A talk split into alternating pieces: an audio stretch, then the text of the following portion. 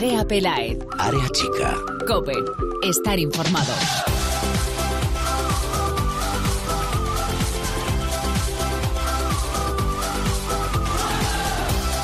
¿Qué tal? Muy buenas. Bienvenidos una semana más al espacio en cope.es para todo el fútbol femenino. Bienvenidos a Área Chica.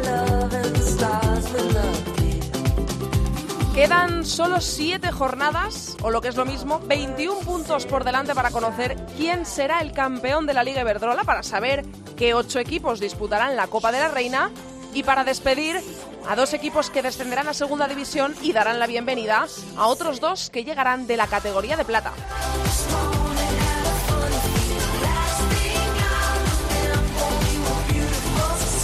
Ha sido una jornada que no ha movido grandes cosas en la tabla clasificatoria, pero que ha dejado algún que otro resultado sorprendente que ahora mismo les contamos junto a Mireia Calderón en titulares.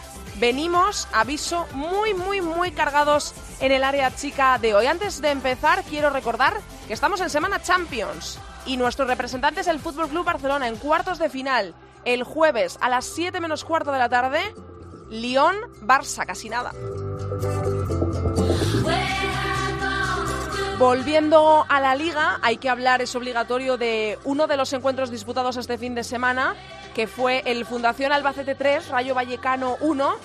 Por cierto, mandamos desde Área Chica un abrazo enorme y cariñosísimo a toda la familia del Rayo Vallecano femenino, del Rayo Vallecano en general, y un particular abrazo cargado de besos y de amor a Laura Domínguez, jugadora del Rayo, que esta semana sufrió la pérdida de su prima, de la pequeña Nayara, que creo que todos los que seguimos el fútbol femenino desde hace tiempo la conocíamos y su historia, cuanto más o cuanto menos, nos había tocado a todos eh, un poquito el corazón. Un beso enorme a Laura y a toda la familia del Rayo Vallecano. Sin duda hay una estrella más en el cielo.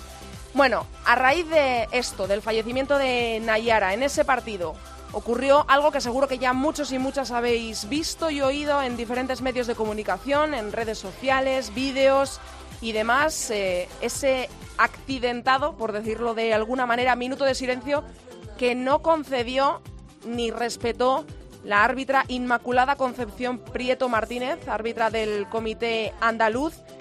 Hoy queremos arrojar algo de luz sobre este tema, queremos saber qué fue lo que pasó, qué ocurrió y por eso vamos a charlar aquí en Área Chica con Marisa Villa, responsable de las árbitras en el Comité Técnico de Árbitros.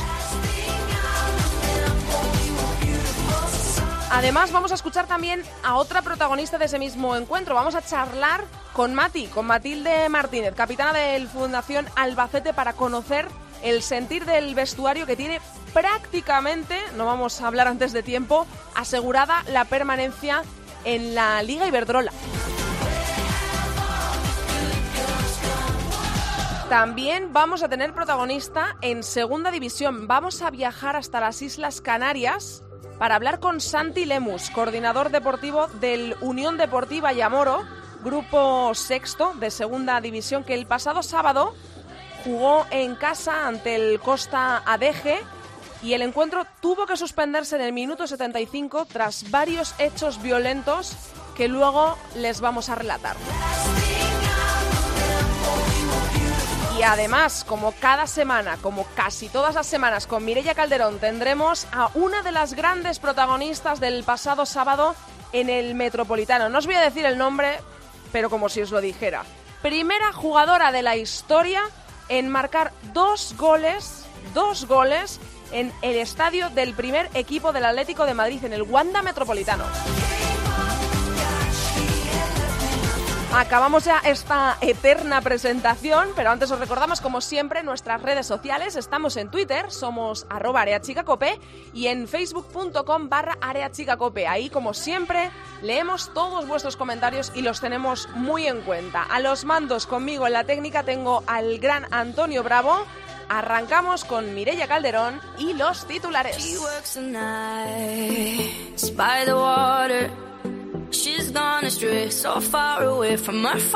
Se jugó la vigésimo tercera jornada de la Liga Iberdrola con muchos empates y los resultados Athletic de Bilbao 1, Real Betis 0. Victoria por la mínima del conjunto vasco ante las béticas. Lucía García en el 61 hizo el único tanto del partido para las locales, haciéndoles conseguir de nuevo el tercer puesto en la clasificación. Atlético de Madrid 2, Madrid Club de Fútbol 2. Tablas en el marcador en el partidazo disputado en el Wanda Metropolitano.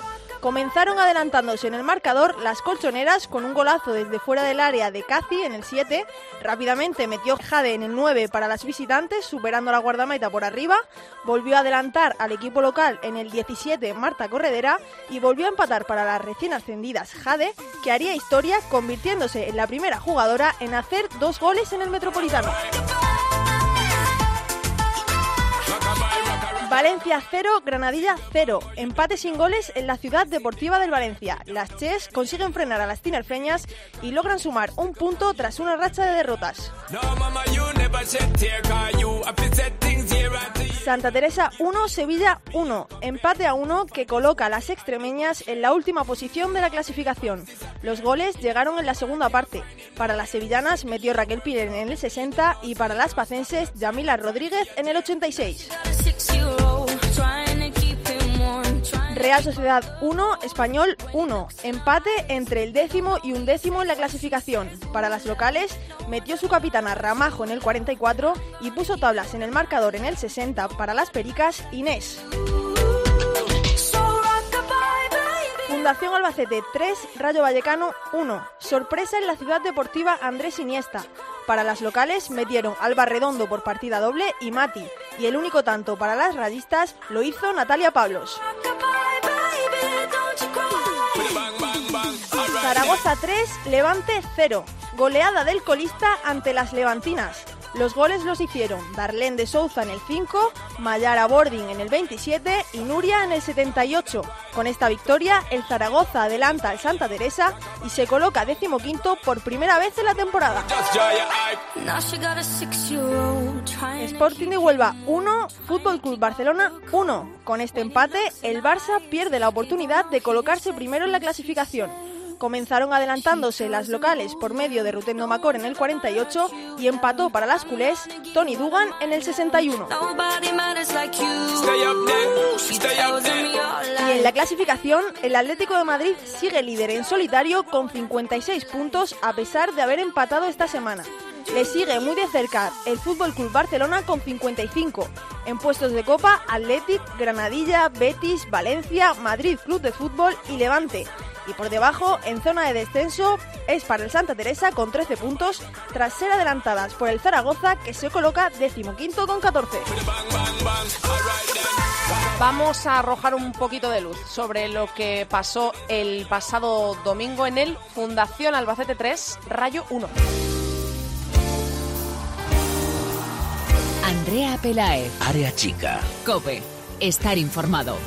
De un tiempo perdido, a esta parte esta noche ha venido un recuerdo encontrado para quedarse conmigo. El pasado domingo vivimos una escena que lamentablemente no fue del agrado de nadie en el Fundación Albacete 3 Rayo Vallecano 1 después de que falleciera Nayara, prima de Laura Domínguez, la pequeña Nayara. Eh, su caso es conocido por todas las personas que seguimos el fútbol femenino. Es prima de Laura Domínguez, jugadora del conjunto vallecano.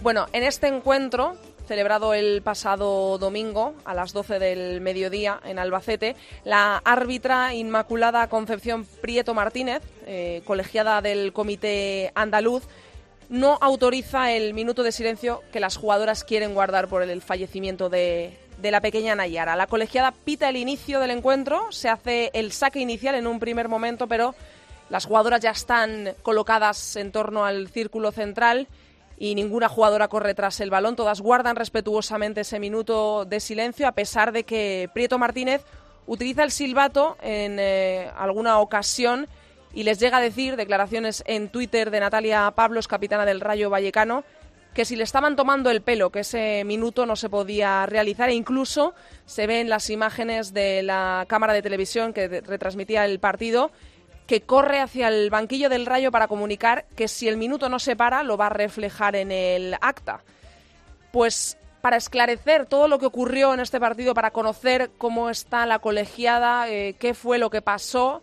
No podíamos tener una mejor voz aquí en Área Chica. Nos atiende para intentar entender qué es lo que ha pasado la coordinadora de las árbitras del Comité Técnico de Árbitros, Marisa Villas. Hola Marisa, ¿qué tal? Hola, buenas tardes. Bueno, lo primero yo te quiero preguntar eh, cómo está Inmaculada, que fue la árbitra de este partido, de este encuentro entre el Fundación Albacete y el Rayo Vallecano, porque te lo pregunto porque ha recibido, imagino, le habrán llegado, imagino que la gente de su alrededor también intentará haber sido un poco paraguas para que no le llegara todo, pero se pueden leer críticas muy duras en las redes sociales. Por eso te pregunto cómo está ella.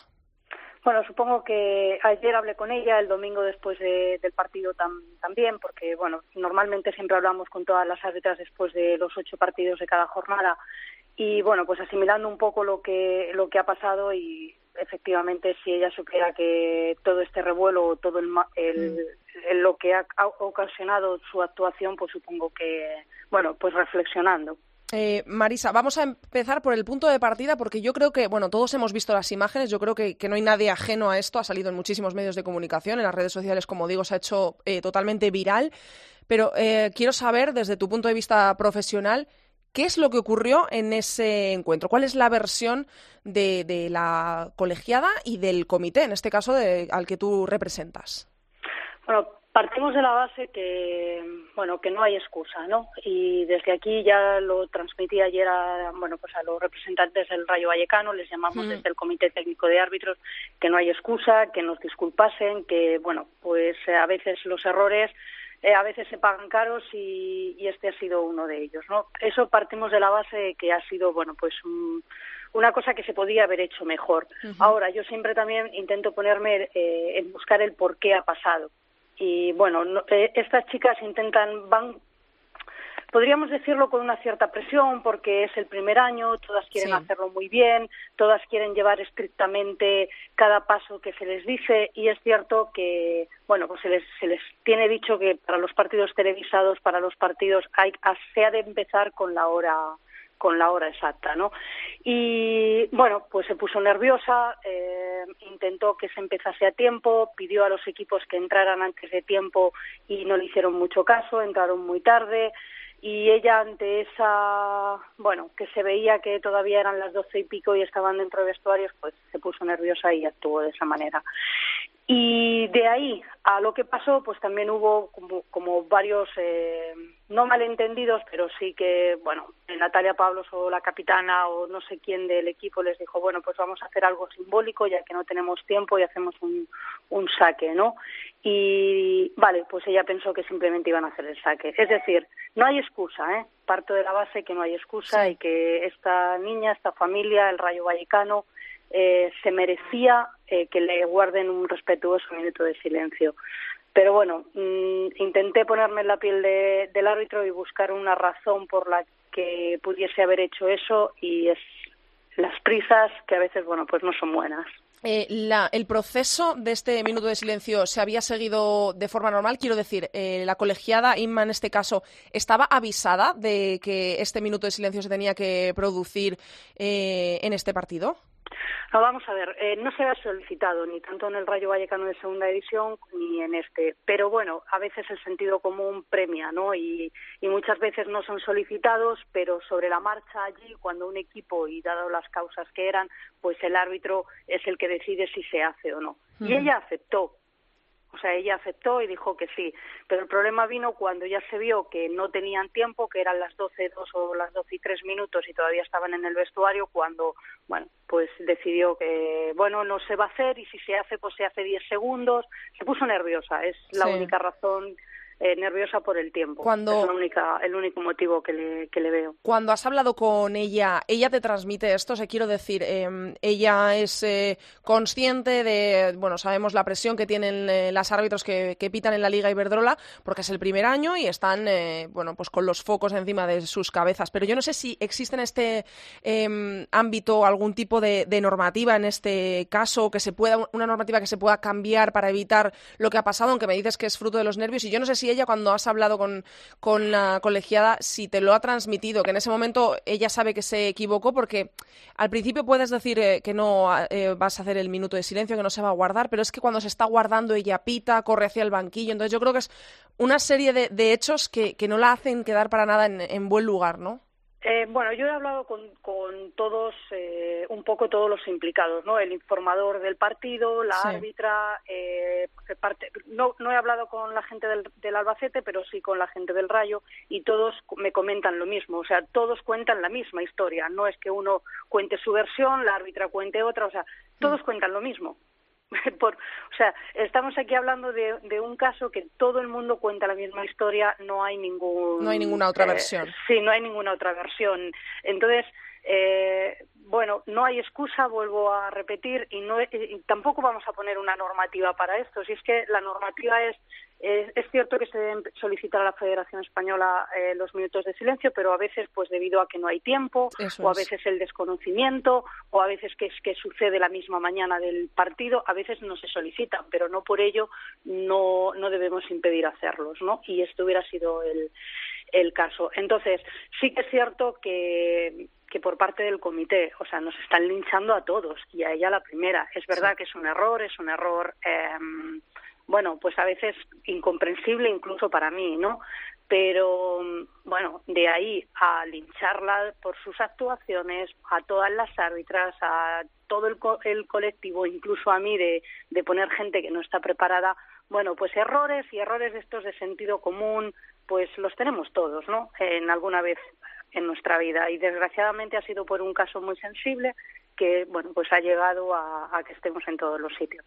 ¿Qué eh, medida va a tomar? Eh, no sé si va a tomar alguna medida el comité o si se va a hacer un minuto de silencio en la próxima jornada, si le va a pasar algo eh, profesionalmente, quiero decir, a, a Inma o a, eh, la próxima jornada va a estar también arbitrando algún encuentro. ¿Cómo, qué, ¿Qué medidas se van a tomar ahora? Bueno, eh, medidas sobre el minuto de silencio, eso no depende de nosotros. Eso depende si el Rayo lo quiere solicitar y de nuevo en el siguiente partido. Uh -huh. Y entonces, bueno, pues la persona que está encargada de ese partido pues recibirá la, la notificación. Y con respecto a ella, pues a lo mejor el fallo lo tengo yo eh, a veces nos empeñamos en, en, enseñar a las árbitras, en enseñar a los árbitros mucho de arbitraje y poco de la vida, ¿no? Mm. Entonces, pues a lo mejor, más que achacárselo a ella el error y más que castigarla a ella, pues a lo mejor el error es mío, ¿no?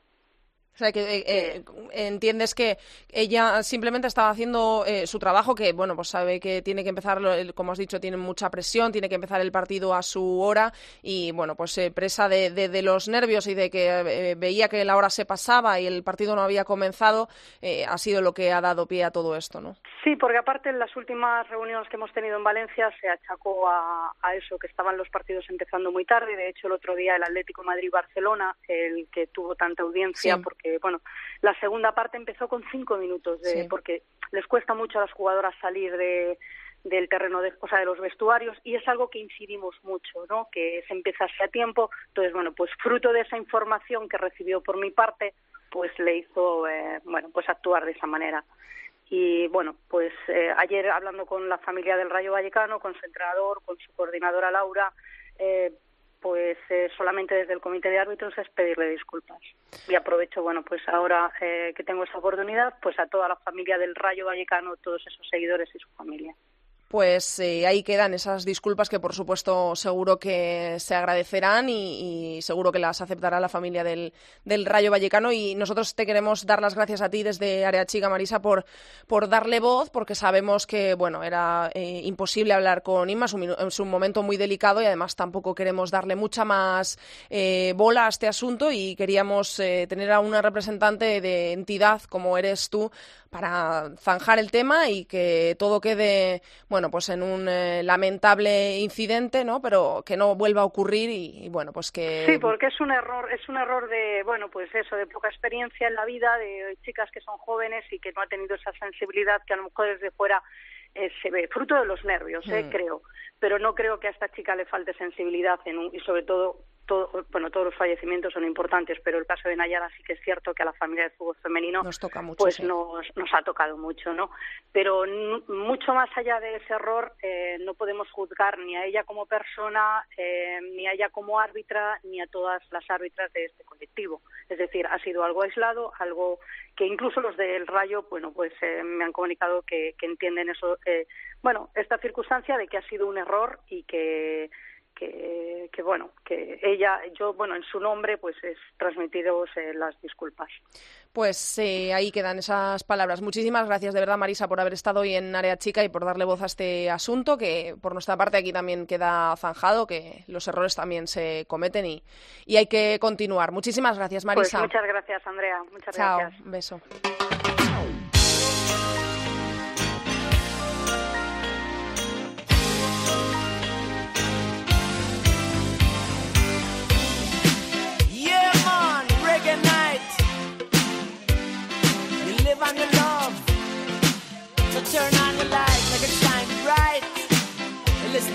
Andrea Pelaez. Área chica. Cope.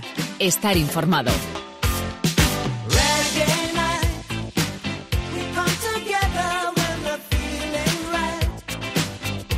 Hubo fútbol, ¿eh? Hubo fútbol en Albacete y lo vamos a comprobar porque tenemos a la protagonista de esta semana, de los banquillos, del césped, a nuestra jugadora. Y ya saludo porque me está escuchando la capitana del Fundación Albacete, Matilde Martínez. Mati, hola, ¿cómo estás, Mati? Hola, ¿qué tal? Muy bien. Eh, bueno, muchas gracias lo primero por eh, atendernos, que hacía mucho tiempo que no hablábamos con ninguna jugadora del Fundación Albacete. Parece que eh, había llegado la semana y digo, tenemos que hablar con alguien que siempre nos atiende con una sonrisa y esa es Mati, que siempre estás dispuesta a ponerte al otro lado del teléfono. Sí, sí, sí. Gracias a vosotros, hombre, y nosotras encantadas. Bueno, eh, está el Albacete que ha estado caminando ahí en, en, la fina línea del descenso, de los puestos de descenso, de la permanencia. ¿Parece que se aleja o aún no te atreves a decirlo con siete jornadas por delante? Bueno, hay que ser un poco cautelosos, pero sí, ya llevábamos una racha que ya nos temblaban las piernas, no sabíamos qué hacer para salir de ahí, nos faltaba la suerte y parece ser que estamos un poquito sacando cabeza del agua ahora. Ahora sois decimoterceras, ahora mismo estáis a nueve puntos del que marca la salvación, que es el, bueno, Zaragoza está en puestos de descenso con 14, vosotras tenéis 23, son nueve puntos más y quedan, eh, pues como digo, siete jornadas, 21 puntos por jugarse y quedan encuentros importantes porque es que además eh, se da el caso de que os vais a enfrentar con los rivales directos ahora mismo por el objetivo que tenéis en las jornadas que quedan. Exacto, teníamos un calendario un poco apretado en cuanto a equipos muy fuertes y tal, y ahora parece que nos vienen nuestra liga, por así decirlo. Pero claro, es que son 21 puntos, tú lo has dicho, no nos podemos fiar en cuanto a los de abajo ni en cuanto a los de arriba, así que tenemos que luchar cada partido como si fuese el último. Eh, cuando llegáis a un partido como por ejemplo el de este fin de semana, que vais a visitar al Levante, que está en puestos de copa ahora mismo, es octavo el Levante, pero que se ha llevado tres del ex colista, que era hasta esta jornada el Zaragoza. ¿Eso qué pasa? ¿Llegas eh, con, oye, eh, más confiada, no digo confiada, un poquito más confiada porque al Levante le acaba de meter tres el Zaragoza, que las pobres están en, una situación muy delicada, o al revés, o dices, madre mía, que vienen de recibir tres del eh, Zaragoza, ahora se van a poner las pilas porque no les pueden caer otros tres contra nosotras. ¿Más confianza o menos? Yo creo que un poco lo segundo, pero bueno, confianza, confianza tenemos la misma, pero sí que es verdad que no podemos decir, vale, como le han metido tres, pues nosotras a lo mejor le metemos cinco como vamos más arriba en la clasificación. Nunca. Además, el Zaragoza yo creo que se ha reforzado muy bien, está haciendo buenos partidos y que se merecía ganar. No sé si tan abultado el resultado, pero, pero lo están haciendo muy bien. Después del Levante vais a recibir al Zaragoza en casa. Ese encuentro también es un arma de doble filo porque parece que el Zaragoza últimamente está despertando después del letargo que ha tenido durante toda la temporada que parecía que era carne de segunda división desde la jornada 1, bueno, igual no desde la 1, porque teníamos ahí la Real que empezó un poco en horas bajas, pero eh, ahora igual es un poco un rival engañoso el Zaragoza. Sí, eh, también tenemos ahí a Macarena Portales, que es amiga nuestra, que estuvo aquí una temporada y nos contaba eso, que tenía muy mala suerte, que en realidad ella no estaba jugando malos partidos. Entonces yo creo que Zaragoza al final pues tenía que acabar ganando. Así que esta semana pues trabajaremos muy bien y en nuestra casa nosotras somos muy fuertes, así que eso vamos a poner difícil. En el, muy difícil. En el vestuario, ¿cuál es la sensación, Mati? Eh, sinceramente, eh, quedan, pues como estamos diciendo, aún eh, muchas jornadas. Además, eh, son jornadas en las que en realidad, para, no sé si es para bien o para mal, para una jugadora, enfrentarte en las últimas jornadas con los que están luchando por lo mismo que tú, o preferirías enfrentarte a los de arriba ahora y no tener eh, a los rivales directos? ¿Eso qué, qué es lo que prefieres? Yo prefiero a los rivales directos. Además, ya estoy acostumbrada a pasarlo mal al final y, y agarran o no gana nadie. A jugar con el corazón, yo creo que pocos equipos juegan como nosotras y quizás es ahí donde sacamos nuestro mejor juego. Yo prefiero a, a los que se estén jugando lo mismo que yo. ¿Y cómo estáis vosotras? Eh, ¿Tenéis miedo? Eh, miedo de, del sano, digo. Eh? La tensión esta de, eh, ojo, que quedan partidos y aún no hemos conseguido el objetivo matemáticamente o estáis más del otro lado, venga, eh, hay esperanza y vamos a lucharlo hasta el final y no, no vamos con ese miedo ni siquiera con esa presión de que puede pasar, os olvidáis de, de ese tema. Yo creo que miedo teníamos más hace un par de jornadas. Ahora mismo yo creo que lo que queremos es disfrutar y, y si jugamos como sabemos, pues nos van a ir bien las cosas y al final las ocasiones acaban entrando. Si juegas con miedo, malo no, no se puede jugar con miedo. Venís de, de, tres partidos en los que no conocéis la derrota, porque ganasteis al, al, Rayo en este encuentro, ganasteis al Español en Barcelona y empatasteis en casa contra el Sevilla. Eh, momento del equipo, ahora mismo, eh, al, eh, el día como hoy, martes 20 de marzo, ¿qué me puedes decir del sentir del Fundación Albacete? Pues que tenemos muchísimas ganas de que llegue el fin de semana. Llevamos dos o tres semanas que estamos deseando jugar. Ese es el sentir del vestuario. ¿Cómo ves la, la, liga por arriba, que está ahora mismo también al rojo vivo? Yo creo que igual una de las ligas eh, más apretadas en los últimos años vienen siendo muy apretadas, la verdad, eh, y, y, hay que agradecerlo porque vivir con una emoción sí, así la Liga Iberdrola es espectacular. ¿Cómo lo ves? Eh, ¿Cómo viste ese Barça Atlético de Madrid y cómo lo ves ahora que parecía que había tropezado el Atlético de Madrid y tropezó el Barça? Y vamos, que no está nada firmado ni mucho menos. Nada, ni mucho menos. La liga es competitivísima. Eh, mis amigos, de hecho, me preguntan, oye, Mati, voy a hacer la quiniela, ¿qué pongo? Tal, eh, a, quiero apostar a este equipo. Y yo, mira, no me preguntéis porque sé, cada semana pasa una cosa diferente. Y aquí te hace relojes todo el mundo. Así que, mira, está la liga súper emocionante.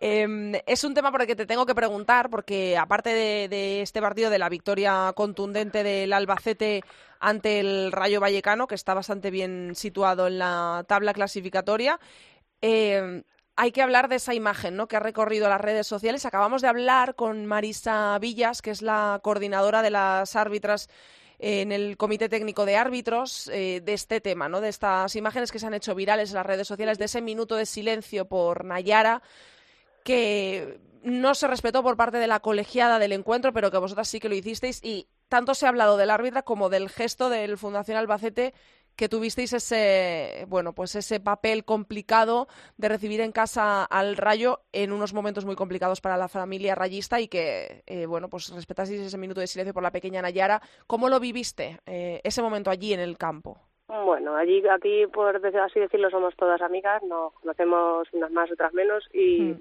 queríamos tener ese gesto solidario con ellas y nos pareció bien la idea que tuvo Natalia, y sin más, hicimos lo que creímos correcto. Yo creo que eso está dando mucha importancia al tema de la colegiada, y, y yo creo que ella, ella se se vio en un apuro, no supo cómo reaccionar y quizá lo hizo de la peor manera posible, pero no creo que lo hiciese adrede, ni mucho menos. No, no supo gestionar bien la situación y ya está. Nos acaba, nos lo acaba de decir eh, Marisa, que cree, eh, vamos, que cree y, y, y, sabe que fue por eh, fruto de una situación de nervios, de presión. Las eh, árbitras es Exacto. el primer año que están en la Liga Iberdrola, están sometidas a mucha presión. Era un partido en el que había una televisión, tenía que empezar a su hora, ella se puso nerviosa y actuó, pues como tú dices, de la peor eh, manera posible quizá en ese momento pero eh, tampoco yo creo que es un tema que se debería aparcar, ¿no? Porque, eh, bueno, pues tampoco sirve de nada machacar al árbitro del, del eh, encuentro, ¿no? Exactamente, ellas están sometidas a mucha presión, sobre todo estos últimos partidos, se habla mucho de los arbitrajes y quieras que no, pues a lo mejor este partido si, si se vive al principio de la temporada, pues no pasa la colegiada, o deja bien el minuto o cuando nosotras decidimos hacer ese minuto simbólico una vez que haya pitado, pues al pasar X tiempo o X minutos nosotros ya hubiésemos empezado a jugar y, y ella hubiese cumplido con el reglamento y nosotras con nuestro minuto. Pero bueno, que no, yo creo que no hay que darle más importancia, que bastante tiene ella. Pues sí. Eh, Mati, si me tuvieras que decir de los encuentros, que yo creo que habrás repasado unas cuantas veces cuáles son los encuentros que le quedan al Fundación Albacete para terminar la temporada, ¿cuál es el encuentro que tú dirías, eh, este me da la sensación de que va a ser el, eh, el más complicado y a la vez el más decisivo? ¿Cuál de los siete que os quedan, eh, cuál es el que peor espina te da? De, el tema de, te recuerdo, Levante fuera, Zaragoza en casa, Sporting de Huelva en casa, Real Sociedad, Santa Teresa en casa, Athletic fuera y Valencia en la última jornada. Le recibís en casa. ¿Cuál me dirías? Pues vamos a ver, los partidos en casa mm, siempre se dice que son más fáciles y tal, pero como nos estamos jugando todas las castañas, quizá mmm, lo que peor espina me dé es Huelva. Zaragoza también me da mucho respeto, pero quizá El Huelva viene de frenar ahora mismo al, esta pasada jornada al Fútbol Club Barcelona, que ahí es nada, ¿eh? Sí, sí, sí. Eh, son unas chicas que no, no bajan los brazos en ningún momento y, y, juegan a, a, su fútbol y, y en el momento que te descuides te ganan. Así que no me fío ni un pelo de Huelva. Pero sí, Zaragoza también va a ser muy difícil, muy difícil. Bueno, le queda el Tourmalet para terminar ya la temporada al Fundación Albacete y bueno, esperemos que las cosas vayan bien y, que podáis estar otro año más disfrutando de la primera división, que Mati seguirá ahí, ¿no? Un año más en la Liga Iberdrola. Bueno, yo creo que otro año me aguanta el cuerpo, ¿no? ¿Cuánta, ¿Cuánta pila? ¿Cuánta pila tiene Mati? A ver. Uy, ahora tengo más pila que a los 18, pero ya tengo que empezar a trabajar y esa cosa. Pero bueno, otro añete yo creo que sí. bueno, pues nosotros que nos alegramos de poder verte el año que viene en la Liga Iberdrola. Muchísimas gracias, Mati, una vez más por habernos atendido y suerte, toda la suerte del mundo para lo que queda de temporada. Un besazo. Muchas gracias, un beso. Andrea Pelaez. Área Chica. Cope. Estar informado.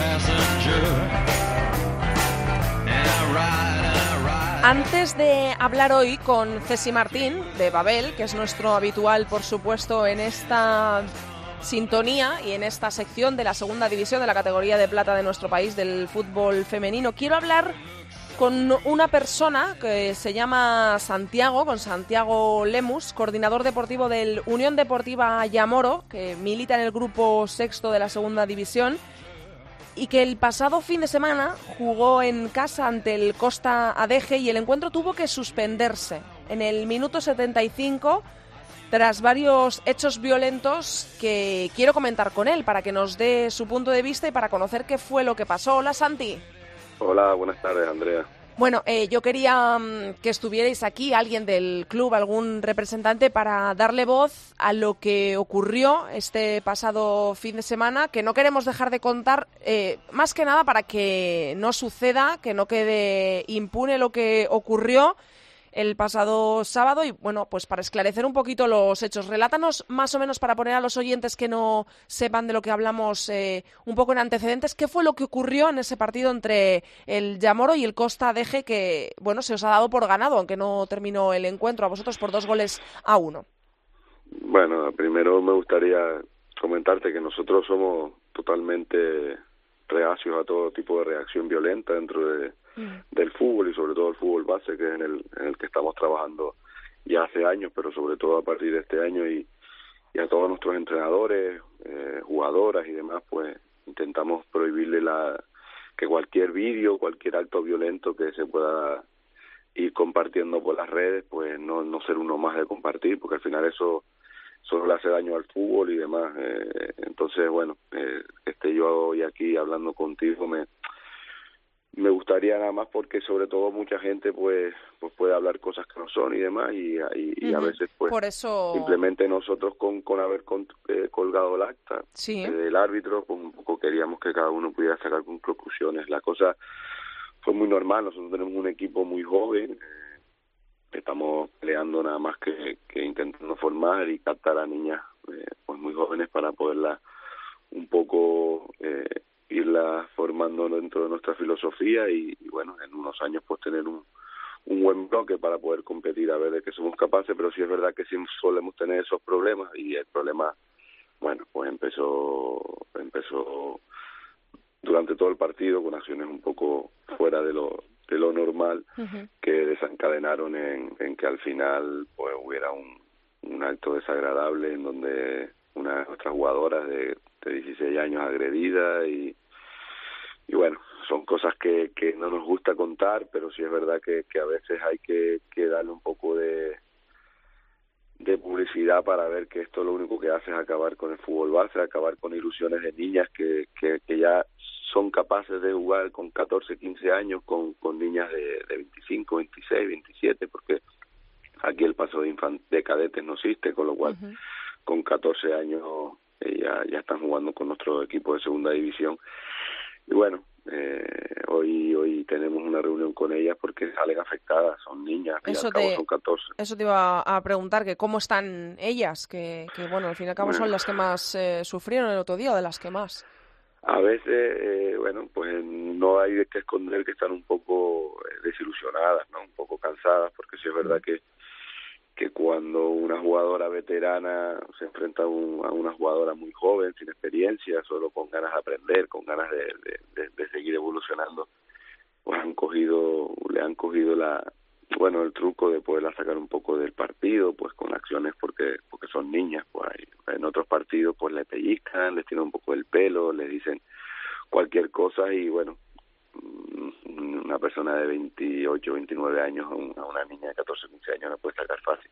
Pero estamos trabajando en eso, en que eso es eso es así, el fútbol lamentablemente y tiene esa picardía a veces que por ese lado no hay problema, pero ya el otro día pues un poco se se fue de, de, lugar porque bueno, porque había acciones un poco violentas en el partido que el árbitro con todo su buen criterio en ningún momento dejó que fuera nada más mm. y eso desencadenó a que, a que por parte del otro equipo pues se viera un poco frustrada y llegara a lo que llegamos.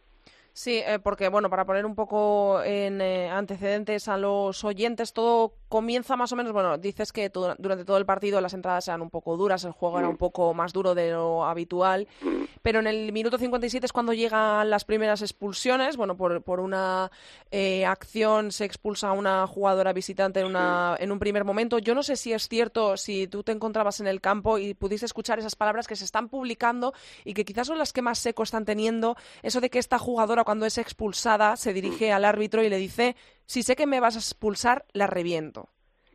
Eh, eh, yo no sé hasta qué punto podemos eh, decir si esto es eh, verdad o no, Eso si tú estabas allí. Sí. sí. Yo, yo, yo, te puedo asegurar que no, no, lo, no lo oigo, uh -huh. pero es verdad que consta en el acta y Está lo pone el, el acta. árbitro. El árbitro me parece Por lo una tanto, persona... eso es, si, si lo recoge el acta, no somos quien para dudar de lo que ponga ahí el árbitro, que no, no, tiene, no tiene ningún interés en poner de una parte o de otra nada que no haya ocurrido.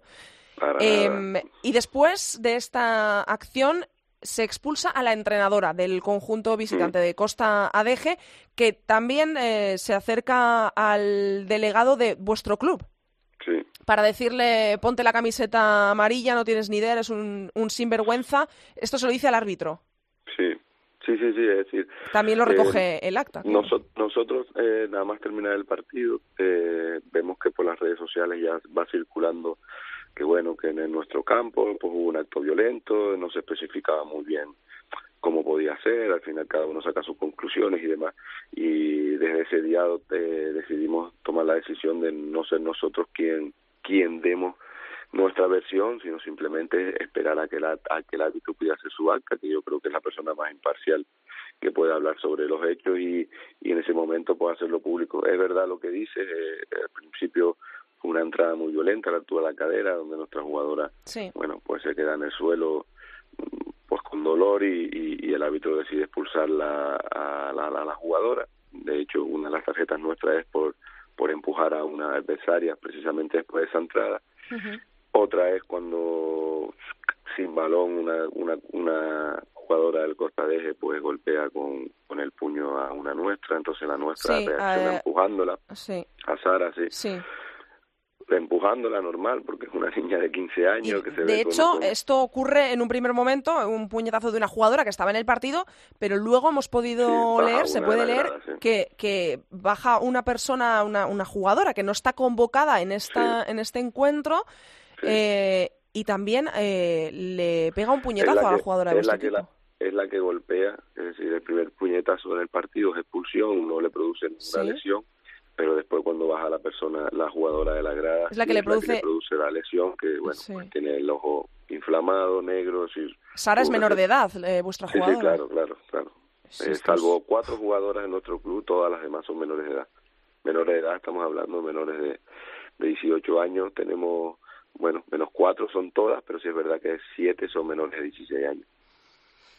Bueno, pues es que la verdad es que me quedo sin palabras, no, porque yo eh, tampoco quería hacerte eh, una entrevista, simplemente quería que expusierais lo que hemos visto en el acta que habéis publicado en vuestra cuenta de Twitter, simplemente para que esto no vuelva a ocurrir. No, no, es que no, tampoco tenemos mayor poder, pero es eh, bueno, pues una vergüenza que ocurra en cualquier campo, de cualquier categoría y donde sea, pero por lo menos si lo vemos y es un partido de fútbol femenino, pues en este programa que tiene cabida, por supuesto, todo lo que ocurre en el mundo del fútbol femenino, queremos darle voz para que no vuelva a ocurrir nunca. Y este es tu micrófono, Santi, para lo que quieras eh, terminar diciendo, lo que, lo que quieras. No, yo, yo simplemente te lo agradezco, no, no por darle publicidad a este acto violento, pero sí es verdad que, que desde nuestro club no solo trabajamos con el fútbol base masculino, sino somos dos defensores de, de, eh, impulsar el fútbol femenino a, a, lo máximo, porque creemos que el fútbol femenino eh, tiene condiciones y jugadoras para poder llegar. Pero sí es verdad que, nos cuesta, nos cuesta cuando cuando desde dentro del club la filosofía es el play, es juego limpio, donde donde solo cabe la formación, donde solo cabe intentar ilusionar y, activar unos niños que ya bastantes problemas tienen como para para venir a hacer deporte y, no divertirse, entonces mm, ya nos cuesta muchísimo tener el equipo tan joven eh, que, que, que peleen cada fin de semana deportivamente jugando fútbol con, con, con chicas de, de, mayor edad. Para un poco ya no es la primera vez que pasa, pero sí en dos o tres partidos pues se les va quitando la ilusión. Yo me gustaría aprovechar los, los micrófonos de tu programa para, para eso, que al final el fútbol es de todo, el fútbol femenino va a ser de todo, es decir, y a mí se me ponen los pelos de punta cada vez que, que voy a cualquier campo de fútbol femenino, veo el campo lleno, veo que, que va mm. cada vez a más el fútbol femenino, entonces me gustaría intentar llegar a las personas que se puedan de que no están pensando que esto es muy bonito y que no no podemos compararlo como está hoy en día el fútbol femenino que ya está en categorías de prebenjamines podemos ver cosas lamentables. Pero sí es verdad que, que si entre todos queremos podemos disfrutar de esta categoría que, que creo que, que para el fútbol femenino es muchísimo muy importante por supuesto.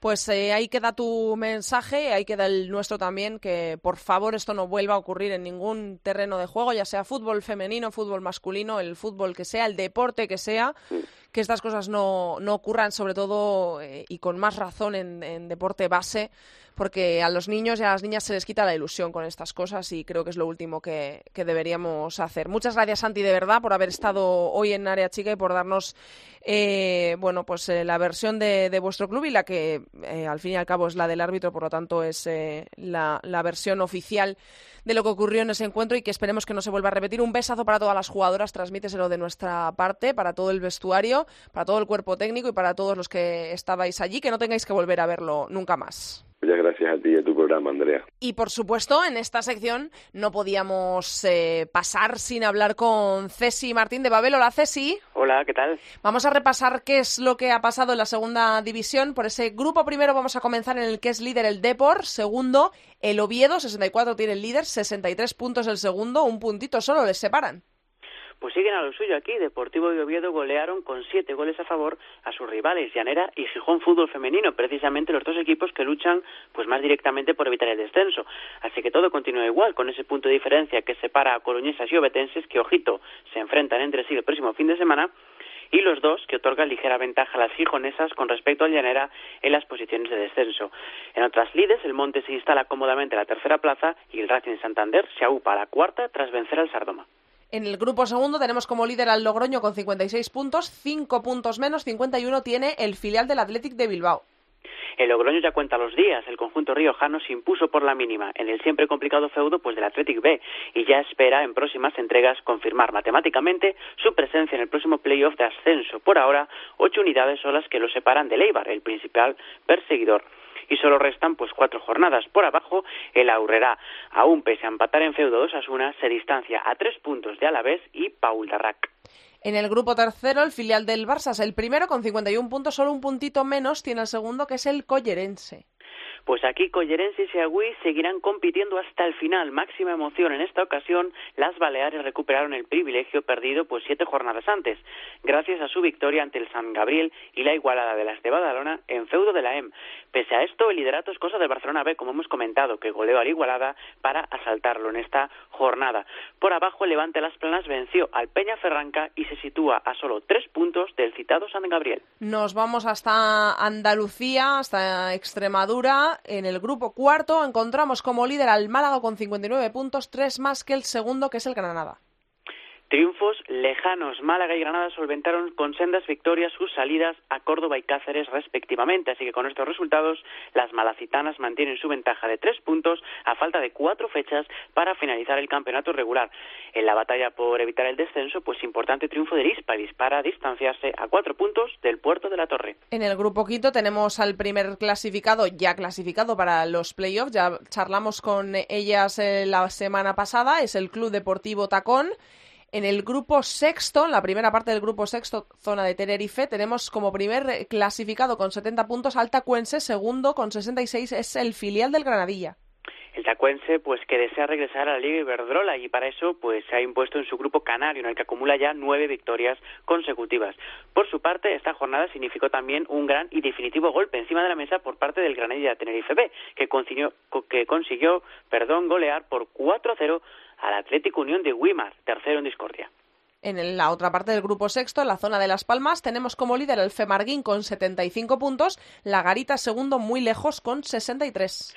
Pues el Femarguín, que suma y sigue sin sorpresas el brillante líder, volverá al playoff canario como campeón zonal, algo que ya se veía venir desde hacía muchas jornadas. Este fin de semana, pues goleó por nuevo cero al Montaña Alta. Lo que sí está en juego, a falta de dos compromisos, es la segunda plaza, que continúan disputándose La Garita y Juan Grande. Y en el último grupo, el grupo séptimo, encontramos como líder al Spa Alicante con 53, 46 puntos tiene el segundo, que es el filial del Levante. Pues el Sporting Plaza de Argel deberá esperar, aunque no demasiado. Una victoria este próximo fin de semana significaría su presencia matemática en la promoción de ascenso, independientemente de lo que hiciese el Aldaya, que está a 10 unidades. Para conseguir el título sí que deberá batallar un poco más, ya que el Levante B está a dos partidos de poder alcanzarlo. Por abajo, el Lorca se acerca un poco más a tres unidades pues de la Solana. Se va acercando el playoff y aquí lo contaremos. Muchas gracias, Tesi. A vosotros, chao, chao. Andrea Pelaez. Área chica. Cope. Estar informado. Like I never left. Another sprint, another step, another day, another breath. Been chasing dreams, but I never slept. I got a new attitude and a lease on life is a piece of mind. Seeking a find I can sleep when I die. Want a piece of the pie, got the keys to the ride and shit. I'm straight. I'm on my way.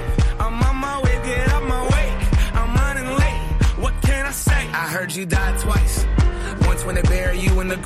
Semana de Champions. Eh, no nos podía faltar Borja Rodríguez de FoodFem Internacional en la área chica. Hola, Borja. Hola, Andrea. Bueno, a ver, ¿por qué estás más nervioso? ¿Porque eh, por Estados Unidos o por la Champions? A ver. Ah, la Champions es que veo tres eliminatorias descafeinadas, pero... ¿Cómo pero sabía bueno, que ibas a decir eso? Pero bueno, me- las dos cosas me, me La gustan. Champions siempre gusta, siempre gusta. Aunque tú tengas eh, tus claros favoritos en cada eliminatoria y las veas muy decantadas, la Champions siempre gusta también. Vamos a hablar de ella y del Barça, por supuesto, que es nuestro representante, pero también quieres hablar de, de Estados Unidos, porque empieza esta semana la liga, ¿no? Sí, empieza esta semana la liga estadounidense, la- para muchos la mejor liga del mundo. Sí. Eso siempre eso siempre se puede discutir, pero desde luego la que más moviliza a la gente en redes sociales, en, Desde en luego. todo realmente. Desde luego. ¿Cuánta gente de media, más o menos, lleva la liga estadounidense a los estadios de gente? Pues no te, sabría, no te sabría decir, pero la mayoría de estadios casi 3.000, 4.000 personas y en el estadio de Portland pues eh, 22.000 casi. O sea, lo que vivimos nosotros el otro día con el Wanda Metropolitano, En Portland lo viven casi siempre. En Portland, vale, o sea, es algo normal. Lo que para nosotros es un hito, que esperemos que cada vez lo sea menos. Pues vamos a empezar hablando de Estados Unidos para dejar el plato fuerte al final con ese Lyon-Barça, que bueno, es plato fuerte porque nos toca de cerca porque es el Barça, pero es una eliminatoria muy, muy, muy, muy complicada para las de Fran Sánchez. Ahora lo, lo hablamos, que ya lo hemos eh, comentado durante muchas semanas. Los favoritos eh, en esa liga estadounidense, para ti, ¿quiénes son? Yo creo que hay tres favoritos, ¿no? Mm, Portland Thorns, North Carolina Courage y uh, Orlando Pride. Creo que todo lo que no sea que gane uno de estos tres, pues hay que pensar que hay nueve equipos, pero que no gane uno de estos tres puede ser uh, para mí una sorpresa. Pero claro, como hay aquello de los playoffs, puede ganar cualquiera, pero pero bueno, yo creo que son estos tres los equipos. Uh, también he visto la encuesta que, que, han hecho los general managers que más o menos van por el mismo camino, así que sería una sorpresa, como digo, que no ganara uno de estos tres. Tenemos allí a Celia Jiménez. ¿Qué pasa con, con Celia? Pues la verdad es que uh, allí tienen que dar el roster, ¿no? Uh, la plantilla la tienen que publicar unos días con unos días de adelanto y bueno, uh, ayer se oficializaron todas las plantillas y Celia Jiménez, que la había escogido en el draft Seattle sí, pues de momento no sale por ningún lado, no sale ni traspasar, ni que la van a traspasar, no sale que está lesionada porque hay una opción que es la tienen en plantilla pero eh, la dejan 45 días, digamos, que no por convalecencia o lo que sea, pero la pueden, uh, la pueden meter en la plantilla, pero de momento no está. Uh, hay un rumor de que Kristen Press puede ir a Seattle y a lo mejor entra alguna jugadora, no se sabe, ¿no? Lo que está claro es que de momento, para la primera jornada, ella no va a contar. Y entonces, eh, ¿esto ha ocurrido otras, otras veces? O sea, ¿qué es lo que pasa cuando eh, tú vas a buscar ahí a una jugadora y no la ves en estas eh, plantillas que ponen los equipos antes de que comience la liga? Bueno, en Estados Unidos, uh, digamos que tienen los derechos de la jugadora, es decir, Seattle Rain tiene los derechos de la jugadora. Si otro equipo de la liga estadounidense los quisiera, pues tendría que negociar con Seattle por, por, por bueno, pues digamos por, por, su, por ella, por los derechos de, la jugadora.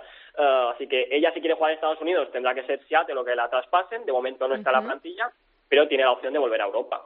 Mm, que bueno, no sé si lo contempla o no, pero es la opción que la, que la mayoría maneja. Si no tienes opción en la Liga de Estados Unidos, pues evidentemente en Europa, ¿no? Y ahora que la Liga Iberdrola pues estaba de moda, pues sí. tienes una opción de Volvió, recordemos, a una eh, lista de la selección española Celia Jiménez hace nada para la disputa de la Copa de Chipre bueno, vamos a ver qué es lo que pasa con el futuro de la española, tanto allí en Estados Unidos como también en eh, las concentraciones con España. También eh, un tema del que nos gusta mucho hablar, porque supongo que también todo va relacionado, ¿no? Pues con lo que crea una liga en un país, otra liga en, en otro, con la gente que mueve, con las masas que van a los estadios.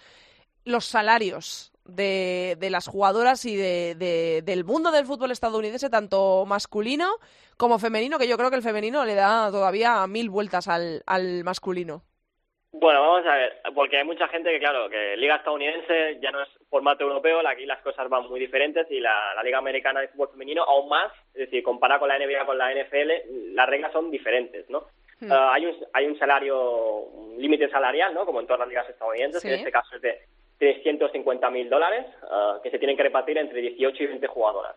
Uh, hay un límite salarial de un mínimo que de 15.750 dólares por, lo que dura la temporada para una jugadora y 44.000. Uh, los máximos, o sea, digamos que la plantilla puede durar 18 a 20 jugadoras. Las jugadoras que hablamos hace unas semanas porque Boston se había, bueno, había dejado, había desaparecido, ¿no? Estas no, no cuentan, digamos, en el límite salarial. Es decir, en esos 350.000 lo que le pagues o lo que paguen no, no, le, no cuenta. Y la gran pregunta, ¿no? Entonces, si se paga tan poco, ¿no? Entre comillas, pues 350 mil dólares entre 18 y 20 jugadoras no parece mucho. Entonces, ¿cómo pueden retener a grandes estrellas como Alex Morgan y demás? Bueno, pues eso es evidentemente son las allocated players, ¿no? Las jugadoras a las que paga la federación, ¿no? Que en algunos casos, pues, uh, digamos, entre el salario por jugar en la propia liga, entre dietas de la selección y premios y demás, pues puede ascender, pues, a una cifra de, pues, había oído yo de 200.000 o 300.000 dólares algunas estrellas de, claro, de la selección americana. Pero claro, son ellas, a ellas les paga la federación, ¿no? Para evitar, pues, eh, que extinga la, liga, ¿no? Como hace unos años, o para que, sobre todo, que las jugadoras no vayan todas al mismo club, uh, ¿no? Lo que pasa aquí en Europa, pues lo que se intenta es eso. Uh, no hay lo que se llama agentes libres, sino que, digamos, la federación pues las coloca un poco en, ciertos equipos, ¿no? Pero también provoca, pues, los dramas que ha pasado con Kristen Press, que no quiere jugar en Houston y, y está intentando forzar a cualquier otro sitio.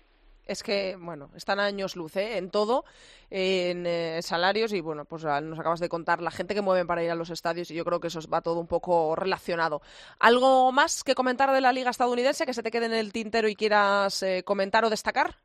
No, ya hemos comentado así por encima un poco todo, así que ya tenemos tiempo durante todo el año. Y tenemos que hablar de la Champions, porque llegan los cuartos de final, los partidos de ida. Tenemos un Manchester City Linchopins mañana a las 8 de la tarde, mañana miércoles. Tenemos también mañana a las 9 menos cuarto un Montpellier, que recordemos que ahí tenemos representación española con Torrecilla, Chelsea. Y tenemos para el jueves, quedan dos partidos, a las 6 un Wolfsburgo-Eslavia de Praga y nuestro partido, a las 7 menos cuarto, a las 18.45 del jueves, Olympique de Lyon, Fútbol Club Barcelona. Bueno, eh, City Linchopins, tienes un claro favorito, eh, creo que todo el mundo lo sabe y de todo el mundo es el favorito, ¿no? Sí, bueno, el Manchester City debería pasar sin mucha complicación, aunque bueno, el Linchopins es un buen equipo, es verdad que ha perdido pues un montón de jugadoras como cada, como cada últimamente cada invierno, pero bueno, el Manchester City viene de perder la, digamos, la Continental Cup el Arsenal la semana pasada, viene de, si no me equivoco, empatar a dos contra el Chelsea, es decir, no viene en, buena dinámica, ¿no? Pero claro, es que un equipo inglés que tiene pues más ritmo de juego, tiene mejor plantilla que un Linköping, pues que es verdad que viene de jugar Copa de Suecia, pero que todavía no ha empezado la liga, pues resulta francamente complicado pensar de que el Linköping uh, pueda batir a ese Manchester City y ya resulta complicado de que se lleven un buen resultado de, allí, de Manchester.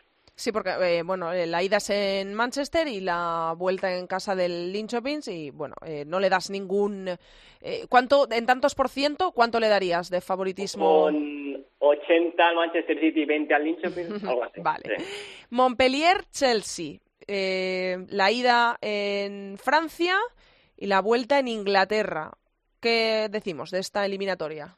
Pues mira, a mí yo creo que el Chelsea realmente es el tercero en discordia en esta Champions League, que me parece un equipazo. Es la más, la más igualada, ¿verdad? Para ti. Es la más igualada, porque mm. el Montpellier es verdad que a mí me deja, pues cuando lo he podido ver contra el PSG, contra el Lyon, este, incluso algún partido de Champions que ha perdido contra, si me equivoco, era, no sé, creo que es Daper, ¿no? Da una, una sensación de una de cal y otra de arena, ¿no? De que no saber muy bien si, si son un buen equipo, si son un mal equipo, pero por plantilla lo son. Tienen físico y tienen jugadoras, pues la Questenius que está tocada, pero se supone que llegará. Belle y Jacobson, jugadoras de primer nivel, que sobre todo en el apartado físico te pueden marcar diferencias, ¿no? Ha vuelto Decker, si no me equivoco, la central neerlandesa que vimos en la Eurocopa, está Torrecilla con sus disparos desde lejos, está Toletti.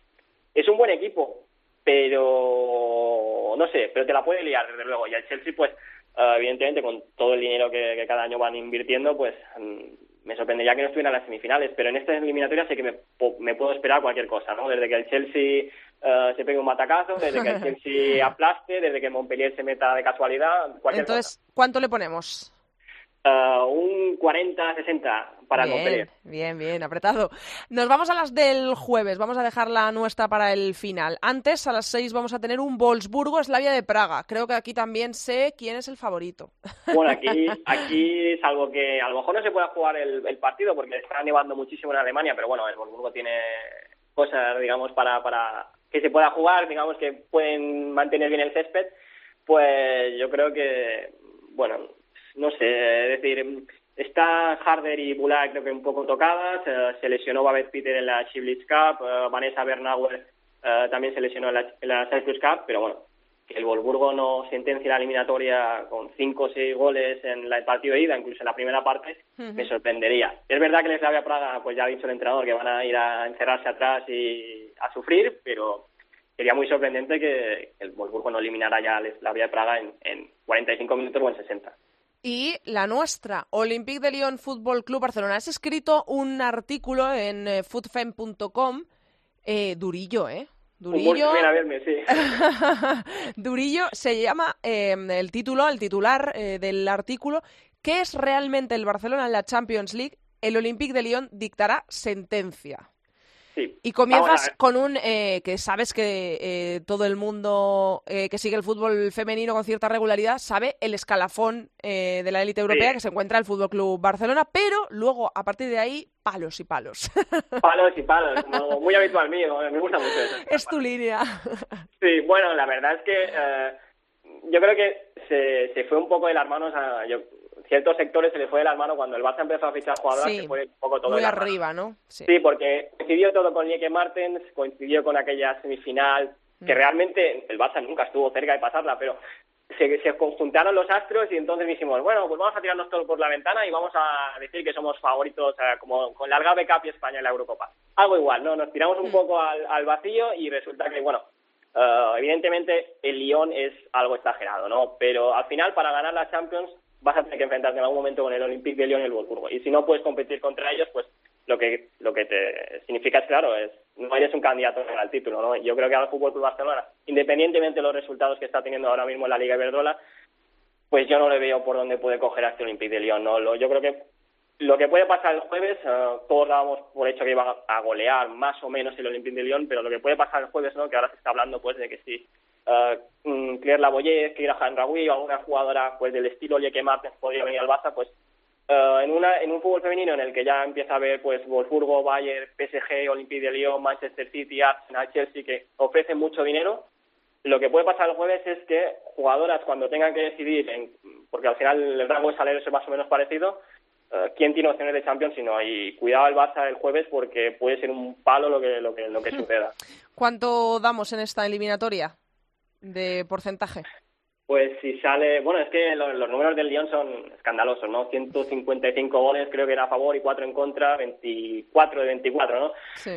Es, no sé, la verdad es que mmm, yo creo que no debemos porcentaje, no hay que dar porcentaje, simplemente yo creo que el Barça pues tiene que ir allí a intentar uh, hacer algo. A intentar algo, llegar a, con un poco de, eh, quizá de opciones, ¿no? Eh, por, uh, mira, pues lo hablaba hace poco con un compañero de, de bueno, compañero vuestro de, de la prensa, ¿no? De que la que mala suerte que el partido de ida no fuera en el Mini, porque aunque el Lyon fuera muy superior, pues aquello de que hubiera mucha gente en el Mini, pues podría ayudar en cierto modo a que si te meten uno o dos goles en la primera parte no te vengas abajo, porque sí. te esperan 15.000 personas en el Parcol y como te empiecen a meter un, un gol o dos, te metan en la primera parte, te puedes venir Caen, abajo. claro. Bueno, pues vamos a ver qué es lo que ocurre. La semana que viene ya habremos visto el partido de ida y lo analizaremos y veremos qué podemos esperar para la vuelta del Fútbol Club Barcelona y de las otras tres eliminatorias. Esperemos que. Ojalá me equivoque, ¿no? Ojalá, ojalá, ojalá, ojalá. Vamos a ver qué es lo que nos depara la Champions, que nunca se sabe, nunca se sabe. Muchas gracias, Borja. Te escucho la semana que viene. Hasta la semana que viene. Adiós.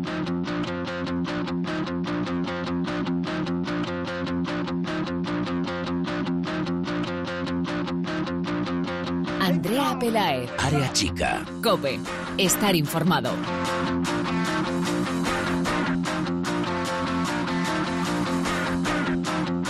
See you in the future. If there is one. Stop the run. Stop the run. Stop the run. Stop the run.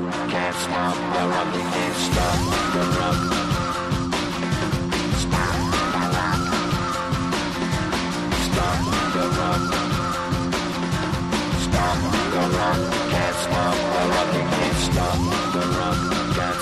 Y ya tengo por aquí conmigo, como cada semana, a Mireia Calderón con eh, Food Mondo, el manager de la Liga Iberdrola.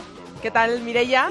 ¿Cómo Muy estás? bien, Andrea. ¿Todo bien? Muy contenta. Hoy nos traes la resolución, ¿no? Del super sorteo de la camiseta de Super Jade, porque ahora lo vamos a hablar, lo vamos a hablar largo y tendido con ella. Vaya partidazo, ¿eh? En Vaya el partidazo, Wanda sí. Metropolitano, vaya partidazo que pudimos ver, que pudieron ver más de 22.000 personas allí y que disfrutó ella en primera persona porque fue la autora de los dos goles del Madrid que rascó un puntito en el Wanda, ¿eh? Que Qué ojo, pronto. qué ojo tenemos. Mira que le dijiste algo aquí. Cada vez que se televisa, marcas goles. Ah, y que sí. pum, ahora se lo vamos a decir. Vamos a empezar primero, como cada semana, con ese 11 ideal en el que supongo y no dudo que va a estar ella. Pero cuéntame. Esta semana las puntuaciones han sido bajas, pero bueno. Eh, la portería está Ollana del Zaragoza con 8 puntos, en la defensa Pavel con, del Sporting con 11, Ramajo de la Real Sociedad con 13 e Inés del Español con 13. En el medio campo, Joy Bokiri del Sporting de Huelva con 11, Mati del Albacete con 12, Redondo del Sporting con 12 y Darlén del Zaragoza con 13. Y en la delantera, Alba Redondo del, del Albacete con 17, Rutendo Macore del Sporting de Huelva con 14 y Jade como MVP con 17 puntos del Madrid Club de Fútbol. Y a la MVP tenemos al otro lado del teléfono. Hola, Jade, ¿cómo estás?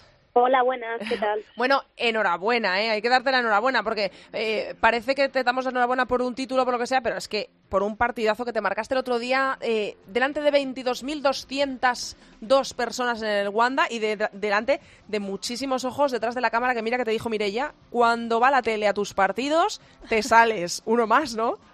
La verdad es que fue mucha casualidad, porque es cierto que lo hablamos y, y, y me dijo, sí, pues cuando se televisan es que siempre marcas auténticos golazos y tal. Y yo le dije, bueno, no sé, habrá sido casualidad, pero una vez más, pues bueno.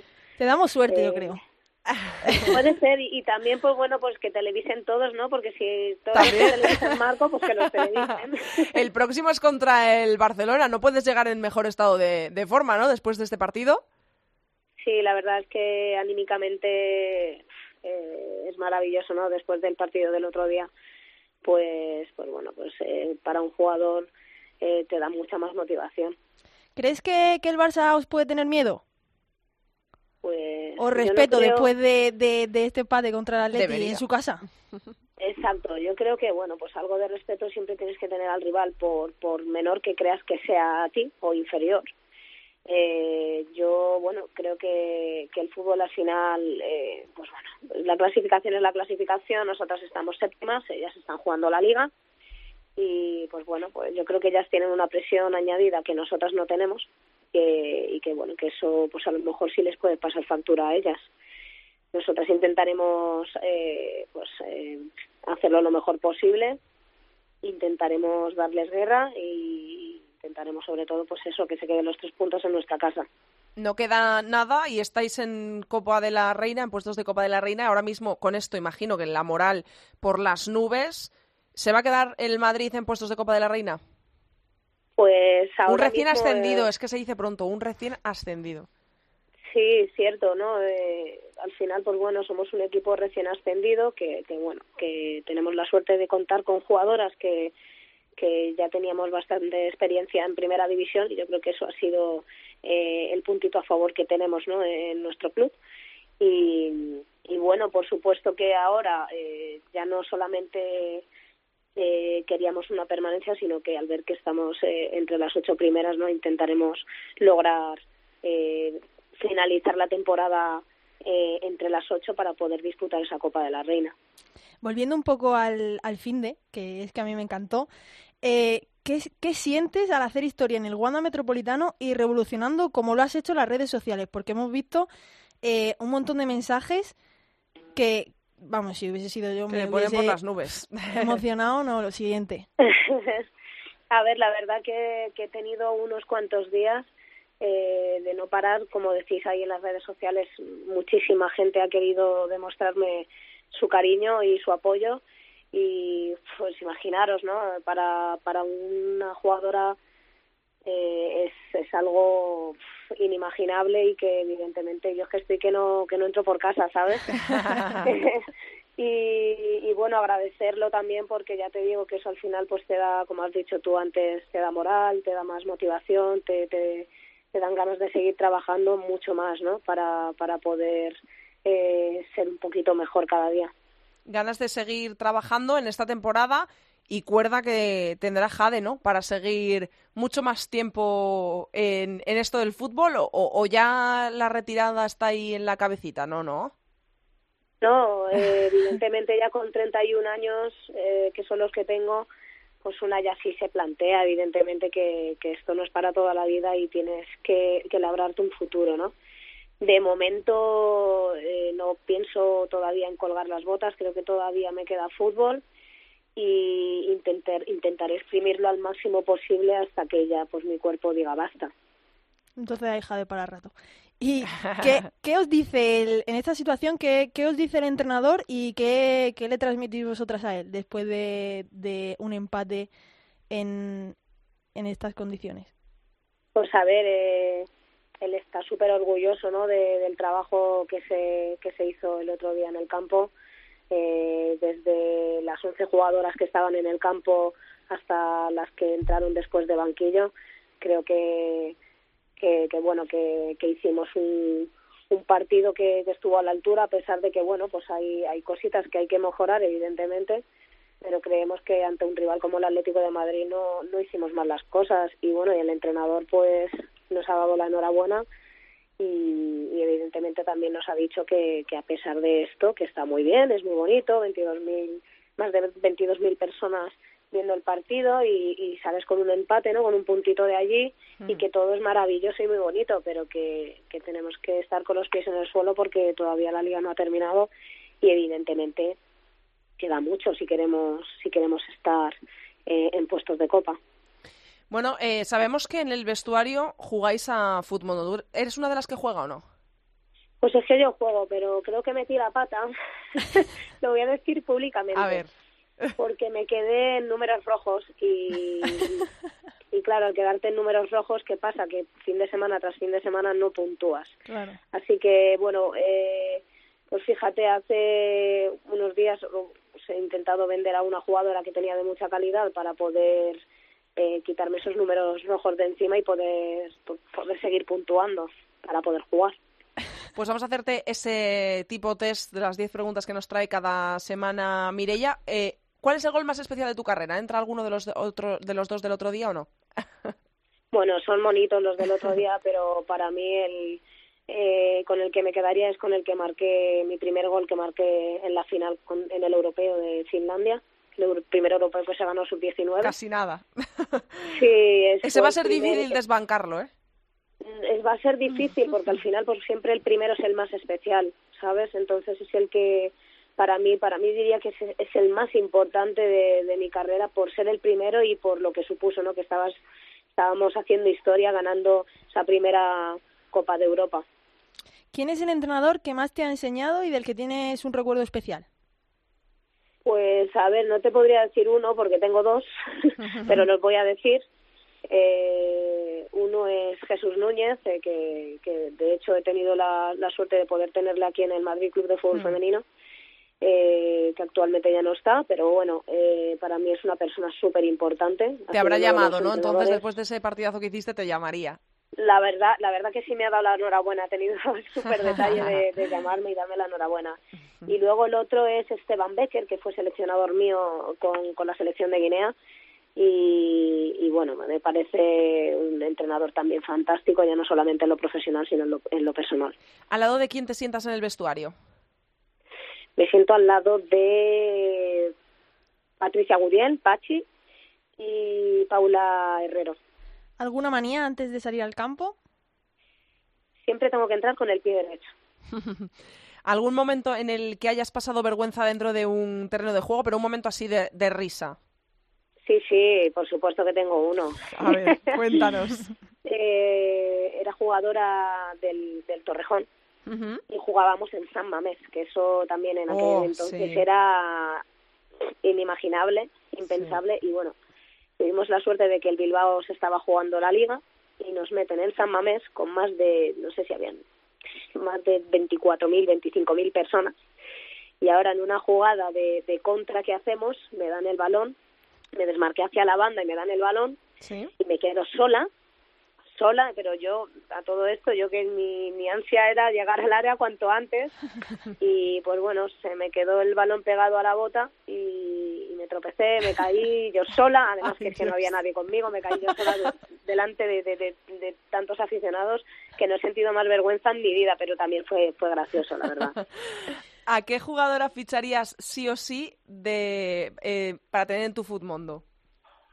Pues yo lo tengo clarísimo, ficharía a Jennifer Hermoso, pero como no está, Ay, Seiro. Exacto. Eh, como no está, pues bueno, me quedaría, me quedaría tal vez con, con Vicky Losada porque Jugadoraza. me encanta, me encanta esa jugadora, me, muchísimo, me parece una jugadora súper completa. Cuando he hablado antes contigo, te he dicho que tenía una pregunta ahí para ver si te pillaba.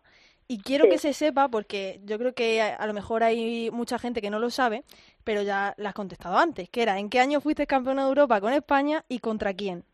Como para no acordarte, ¿eh? Pues es que me acuerdo como si fuera ayer. Jugábamos un 8, eh, un 8 de agosto Buah. Eh, en Finlandia, el, el rival de la final era Alemania, que en fase de grupos ya, ya nos había dado guerra, pero bueno, en esa final tan soñada yo creo que al final pues mira, eh, fue un sueño cumplido, un objetivo logrado y, y haciendo historia para la selección española. Por primera vez en la historia se, se ganaba un europeo sub-19 y, y, bueno, pues ya te he contestado, ya, ya, has visto que sí que me acuerdo. Sí, y también quería eh, decir a nuestros oyentes que también ha sido campeona de África en el 2012 con la selección de fútbol de Guinea Ecuatorial. O sea que casi nada. Sí. Casi nada. Bueno, a, a, ver, al final se da esa situación porque, pues bueno, yo termino con la sub-19 y pensé que, que tendría la oportunidad o que me darían la oportunidad de poder de poder estar con la absoluta y pues al final no se me da esa oportunidad, pasan siete largos años y entonces me empiezo a plantear cosas y, tengo la suerte de que, bueno, me dicen que si me hago doble nacionalidad, que podría jugar en Guinea Ecuatorial y entonces me hago esa doble nacionalidad y comienzo a jugar en 2010 eh, con Guinea Ecuatorial, en la cual ya en esa primera Copa de África eh, quedamos subcampeonas, llegamos a la final, pero bueno, en la final nos ganan eh, nos gana Nigeria 4-2, pero bueno, el subcampeonato nos daba el pase y la clasificación al Mundial 2011 del año siguiente y, y también nos, nos daba el pase a, a las Olimpiadas en Londres. Yo no, yo personalmente no pude jugar el Mundial por tema burocrático, porque al final, pues bueno, pues el tema de papeles mal ejecutados y, y me quedé sin, sin mundial después de dos meses entrenando. Y, y, bueno, pues como nos sanciona la FIFA por, por, por esa causa, al final lo que hacen, deciden es eh, dejar al equipo que dispute el mundial, pero se nos, descalifica, se nos descalifica directamente de, de, de esas Olimpiadas. ¿Algún sueño que te quede por cumplir deportivo? Pues es el, el, haber llegado a jugar a jugar solamente unas olimpiadas para mí habría sido ya lo último que me hubiese ya con eso ya me hubiese retirado yo creo.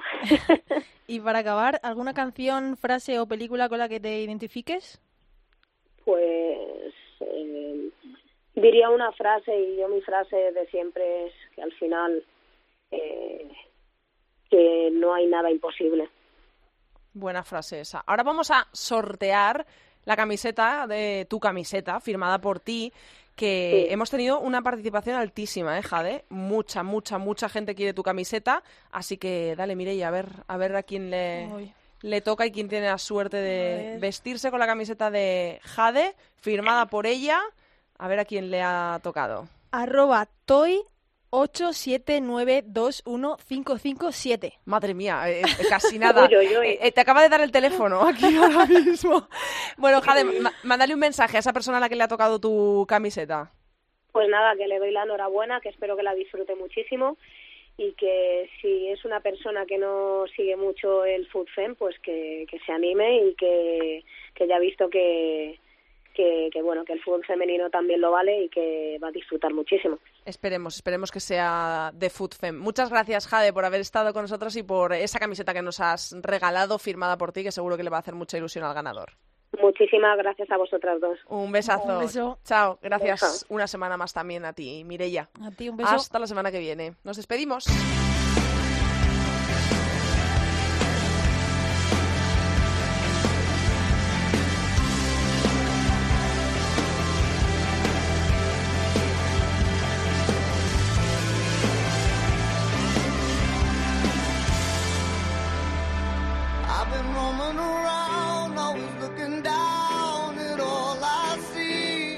Hasta aquí ha llegado el programa 51 de Área Chica. Hasta aquí toda la actualidad del fútbol femenino. Recordamos que nos podéis encontrar en Twitter como arroba areachicacope y en facebook.com barra areachicacope. Os recordamos este jueves, cuartos de la Champions League Lyon, Olympique de Lyon, Fútbol Club Barcelona a las 7 menos cuarto.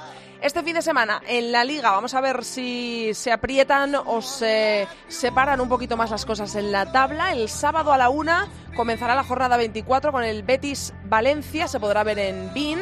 A las cuatro y media del sábado Levante Fundación Albacete, a las ocho y media Granadilla Atlético de Madrid se podrá ver en gol. Para el domingo quedan el resto de encuentros Zaragoza Sporting de Huelva, Sevilla Athletic de Bilbao, Rayo Vallecano Real Sociedad, Español Santa Teresa y cerrará la jornada a las 4 el Madrid Club de Fútbol Femenino contra el Barça en gol.